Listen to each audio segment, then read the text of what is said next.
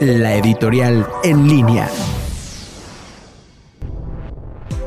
Muy buenas noches amigos de En Línea, soy la doctora Olivier Ortiz y en nuestra cápsula editorial de hoy hablaremos sobre este inicio o reinicio a nuestra vida normal, sin olvidar nuestras medidas higiénicas como es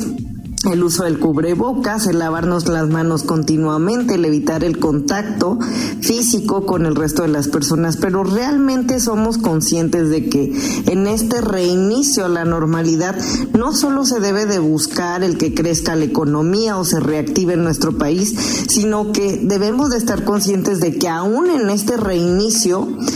los sistemas de salud siguen colapsados, de que los hospitales, sobre todo en la Ciudad de México, siguen llenos, que no se tienen camas disponibles y sobre todo que no tenemos insumos suficientes para atender a la población que actualmente está padeciendo el coronavirus y que probablemente en este reinicio de actividades se pueda llegar a contagiar.